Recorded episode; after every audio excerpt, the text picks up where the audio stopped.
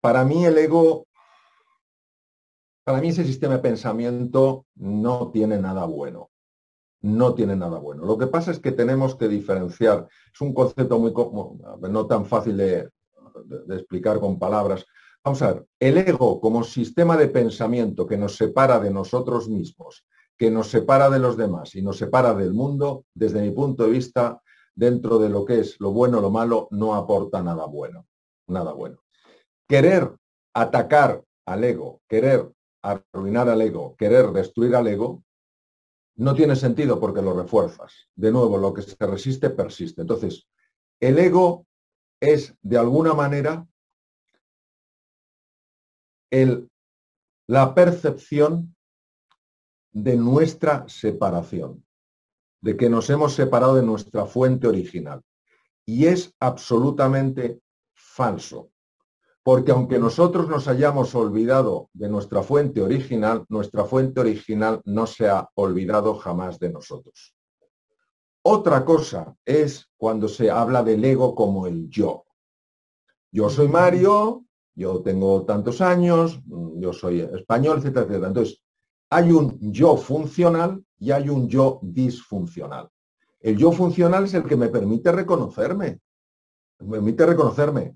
El yo disfuncional es aquel que pretende que todo el mundo gira a mi alrededor, que todo lo que haga sea intentar autoafirmarme. Pues mira, tengo tal título y he estado en tales países y he estado en tales conferencias. Entonces, esa autoafirmación es un yo disfuncional. Entonces, tener un yo funcional está bien, no tiene ningún problema, es parte de, pues, de nuestra dimensión material y temporoespacial.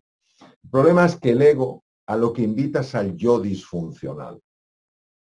Es un yo que no permite el encuentro real con el tú. Ese sistema eh, de pensamiento ha creado una figura sumamente potente para evitar que podamos penetrar en la esencia. Esa figura se llama la sombra. De la sombra hablaba muchísimo el psiquiatra Jung. La sombra es todo aquello que tú consideras defectuoso en ti, que la sociedad considera que es defectuoso en ti y que por tanto no quieres reconocer en ti. Entonces lo sumerges, ¿vale? Lo escondes. Es como un propio, es un, como un basurero que uno hace en el inconsciente. Bien. Pero claro, lógicamente, ese basurero, que ya veremos que no es tal, ese basurero mm, produce cosas incómodas. Entonces tienes que mm, dedicar una energía enorme para que no llegue el olor a la conciencia, para que no eh, produzca ningún tipo de problema. Entonces, ahí se va una enorme energía del ser humano. ¿Qué ocurre? Que la única forma de resolver la sombra es amándola. Amándola. ¿Y quién es capaz de amarse a sí mismo no en pedacitos? Yo amo este trocito que me gusta y este que no me gusta no le amo. O te amas de forma completa o la sombra siempre estará ahí. Entonces, es como, yo recuerdo hace muchos años la película, me impactó mucho, basada en la obra El fantasma de la ópera. El fantasma de la ópera vivía en los sótanos de la ópera de París y se dedicaba a asustar a la gente. Entonces, en el fondo, era un niño que tenía una deformación y no se sentía querido. Entonces, su forma de expresión era aterrorizar a la gente. Es decir, era llamar la atención, pero en el fondo, ¿qué quería? Él solo quería sentirse amado. Si alguien lo hubiera abrazado a pesar de su deformación, ese niño se hubiera transformado. Por eso lo que se resiste persiste. Nos resistimos a la sombra. No queremos entrar adentro. Entonces hay una frase muy bonita, ¿no? Que es, para llegar a la luz tienes que pasar por la cruz. Nuestros problemas de ansiedad, nuestros problemas de depresión, nuestras preocupaciones, nuestras angustias, todo eso, aunque tenga una expresión muchas veces a nivel del cerebro, de los neurotransmisores y de todo eso, por supuesto, el origen, desde mi punto de vista, es mucho más profundo que eso. Por eso, por ejemplo, una persona que se sienta rodeada, que se sienta querida, que se sienta valorada, es mucho más difícil que entre en un proceso de depresión o de ansiedad. Mucho más difícil. Bueno, yo creo que hay eh, herramientas que afectan, o, sí, herramientas que, son propias del cuerpo, herramientas que son propias de la mente y herramientas que son propias del corazón o del alma, como queramos llamarlo. Las herramientas propias del cuerpo son las siguientes. Primero, el cuerpo no es una simple máquina. El cuerpo ha sido también parasitado por ese sistema de pensamiento. Entonces, ¿cómo liberas el cuerpo de ese sistema que parasita? Pues mira, desde la postura que tienes a lo largo del día, hasta la forma en la que respiras, el tono de tu voz, el ejercicio físico que haces, eh, la, comida eh, que ingieres, el descanso, todo eso tiene un impacto, por sorprendente que parezca, tanto en la dimensión mental como en la anímica. A nivel de la mente, a nivel de la mente está clarísimo. En mi caso, el elemento diferencial es entrar en el silencio y mantenerme en el presente. Es decir, no permitirme, eh, no permitir que ese sistema de pensamiento me lleve al pasado para lamentarme por lo que hice o dejé de hacer, o que me propulse al futuro para angustiarme, preocuparme por lo que puede pasar. Entonces, mantenerme en el presente. Luego, para mí un tema de una importancia extrema es el cultivo del silencio. ¿Qué es el silencio? El silencio es un espacio donde aparentemente no hay nada y donde hay una profunda quietud. Solo en el silencio, según mi experiencia, en base a mi experiencia, te, habla te habla el ser. El ser te habla en el silencio. Pero claro, para el sistema de pensamiento que utilizamos, el silencio es una tontería. Y desde el punto de vista del cultivo del alma hay muchas cosas que se pueden hacer. Por ejemplo, esto se ha hablado por activa y por pasiva, hay muchísimos estudios científicos, el concepto de la gratitud. Vamos a ver. El sistema de pensamiento al que llamamos el ego está enfrentado a la vida completamente. Exige a la vida, exige a la vida que la vida le dé lo que él quiere que dé. Estatus, control, fama. Ya cuando uno tiene una pérdida importante y se sacuden esos cimientos, empezamos a buscar por otro lado. Al buscar por otro lado, empiezas a encontrar lo que no se encuentra cuando no se busca. Por eso muchas veces el propio Einstein hablaba de que las crisis eran muy duras, pero eran las que traían los grandes avances en la humanidad, porque nos saca de la zona de confort. Entonces tenemos que buscar por otros lados. Y eso, claro, pasa es que ya, ya nos gustaría a todos ser más, más rápidos aprendiendo la lección mm. para que no tuviéramos que pasarlo tan mal algunas veces, pero a veces la vida nos dice, mira, te tengo que mandar esta lección tan dura, no porque quiero que sufras, es que necesito que te espabiles, porque si no tú no estás viviendo, simplemente estás sobreviviendo. En realidad la búsqueda de propósito es lo mismo que la búsqueda de sentido. ¿Cuál es el sentido de mi vida? que no es el porqué de mi vida, sino el para qué de mi vida. ¿Qué ocurre? Que llega un momento en el que, sobre todo en situaciones muy difíciles, donde todo se va derrumbando o, que es inestable y, y muy volátil, uno busca algo sólido, un para qué, un verdadero sentido, una razón de peso. ¿Qué ocurre? Pues que en mi experiencia el propósito nunca emerge del intelecto, siempre es un descubrimiento. Y efectivamente esa revelación, cuando es auténtica, busca el camino para que eso lo lleves a cabo de una forma práctica, de una forma concreta. Si es sencillamente yo quiero hacer algo para ayudar a los demás y no tiene concreción y no tiene acción, para mí no es un verdadero propósito, porque cuando el propósito empieza a emerger, tú empiezas a ver, pero con claridad meridiana, dónde tienes que aplicar eso.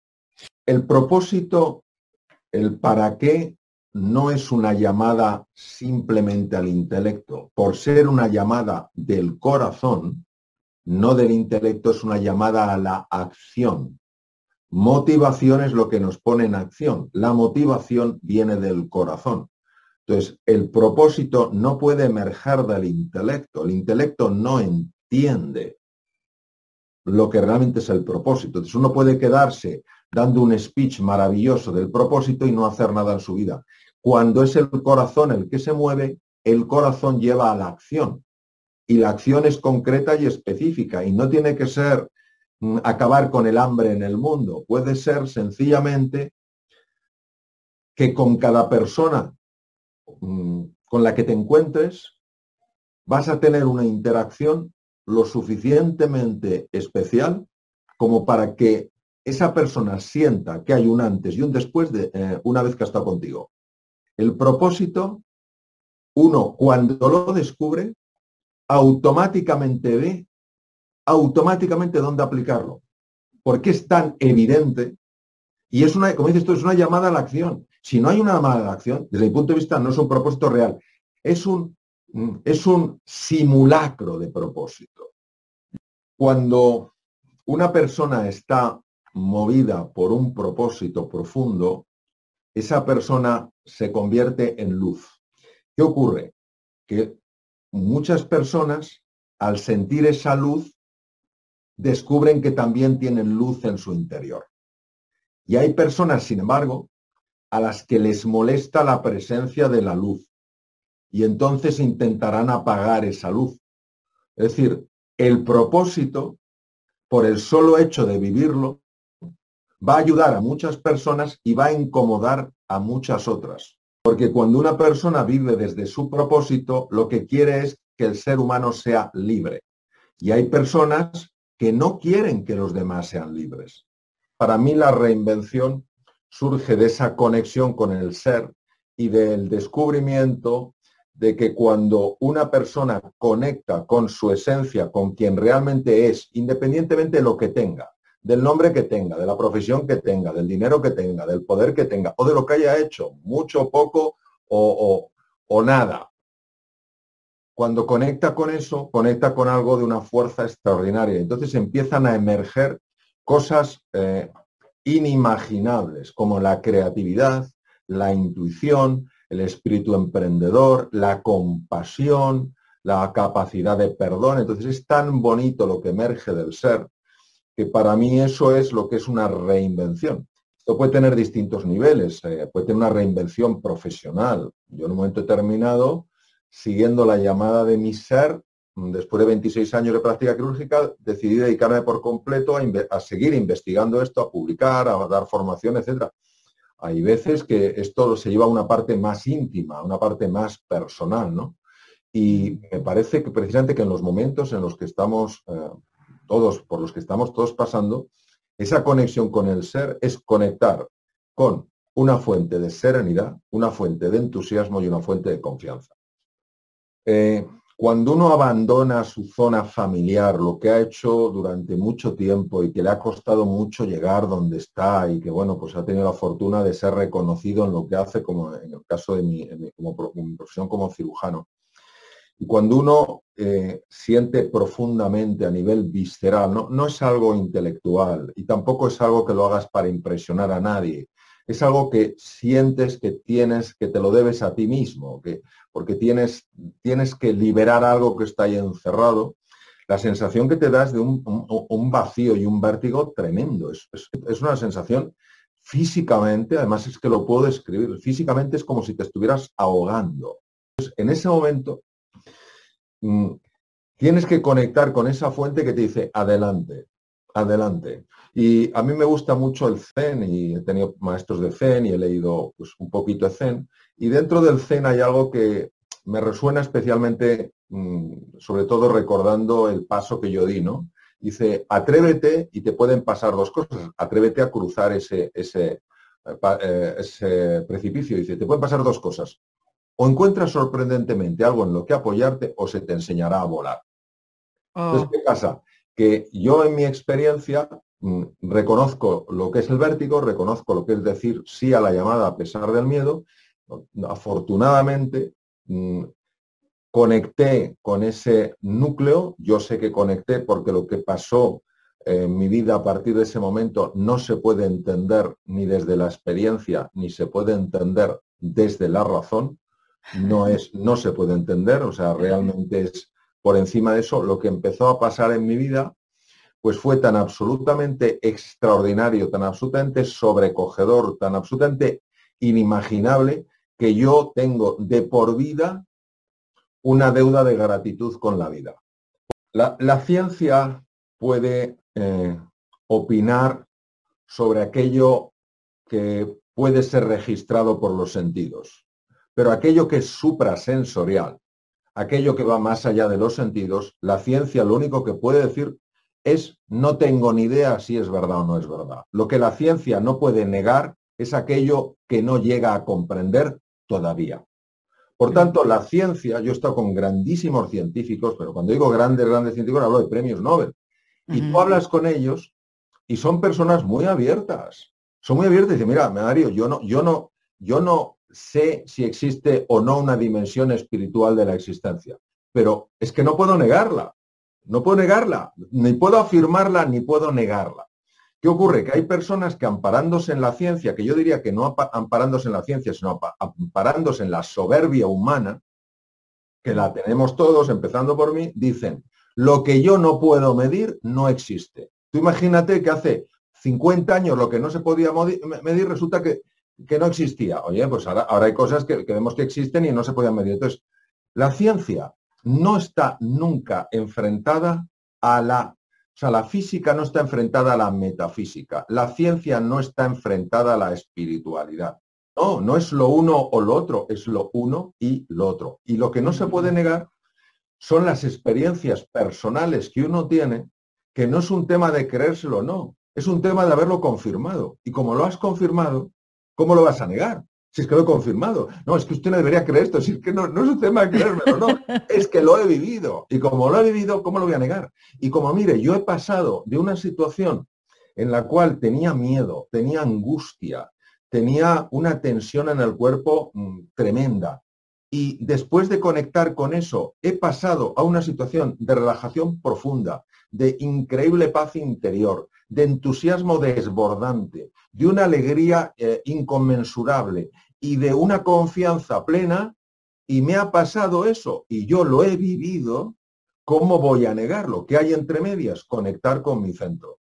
Eh, en mi experiencia para la reinvención tienen que darse dos, dos situaciones posibles, no se pueden dar simultáneamente, la una o la otra. La una es estar harto de estar harto. Y la segunda es que tú llevando, o sea, una persona llevando una callada supervivencia, una supervivencia resignada, oye algo, ve algo, siente algo que dicen, hay otra forma de vivir. Y en ese momento, desde la inspiración, no desde la desesperación, decides cruzar. Todas las virtudes, todas, sea, la diferencia entre un valor y una virtud es que el valor es algo que descubres como importante y cuando lo has hecho tuyo, cuando es parte de tu forma de ser y de estar, se convierte en una virtud. La empatía es una virtud. ¿Cómo, cómo lo incorporas a una forma de ser y de estar? Primero, cuando descubres que es un valor, es decir, cuando tú descubres que el haberte sentido comprendido tiene un enorme poder liberador, dices, oye, pues si yo comprendo a otra persona si yo entiendo su sentir, tiene un gran poder liberador. Y entonces empiezas a practicarlo. Y en lugar de juzgar, paras el juicio y dices, voy a preguntar y voy a escuchar. Y poco a poco lo vas integrando hasta que se convierte en una virtud. Todas las virtudes, todas sin excepción, son entrenables, pero hasta niveles inimaginables. Yo, ante estas cosas que sé que no son, son sencillas de explicar, no son simples de aplicar, yo, siempre invito a que se hagan una pregunta, porque la pregunta que solemos hacernos ante caminos que no son, que no son fáciles es ¿cuánto me va a costar? ¿Vale? Y yo lo que invito a que se hagan es otra pregunta, es ¿hasta dónde me puede llevar? yo hay cosas, oye, a mí me ha costado mucho mis estudios de medicina, son seis años de, y estudias una barbaridad y cosas que son bastante complicadas. Pues, ¿Cuánto me va a costar? ¿Hasta dónde me puede llevar ser médico? A mí me costó mucho aprender inglés porque no lo aprendí de pequeño. Pero ¿hasta dónde me puede llevar? A mí me abrió un universo entero el, aprender inglés. Entonces dices tú, ¿te compensa? Dice, vamos, claro que me compensa. ¿Me costó mucho? Sí. Entonces hay que tener cuidado con estas cosas para, para que no sea lo que nos cuesta, la previsión de lo que nos va a costar, lo que impida que nos pueda llevar a un sitio que es infinitamente mejor al sitio que hemos dado por hecho que es el único al que podemos aspirar. Esta situación está siendo muy dura, muy dura, es larga en el tiempo, estamos todos muy cansados psicológicamente, nos ha afectado por, por montones de sitios y esto hay que comprenderlo. Entonces, nosotros tenemos que entender una cosa. Todos necesitamos ayudarnos unos a otros. Y pedir ayuda no es un signo de debilidad, es un signo de inteligencia. Pero ¿qué pasa? Que para, que para eso tenemos que entender que una petición de ayuda no es un signo de debilidad, es un signo de inteligencia.